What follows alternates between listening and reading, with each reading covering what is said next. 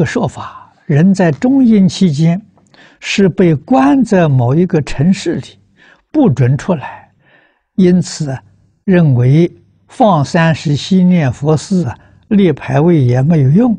请问这个说法可靠吗？嗯，这个说法不可靠。啊，但是有没有这个事情呢？有。那什么原因呢？是被他的冤亲债主。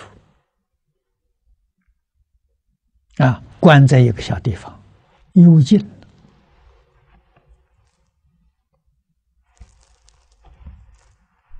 啊，他失去自由了，啊，有这个现象，啊，必须要有人救他出来，啊，这个时候，如果有人做佛事超度，啊，就把他救出来了，啊，这个大概是。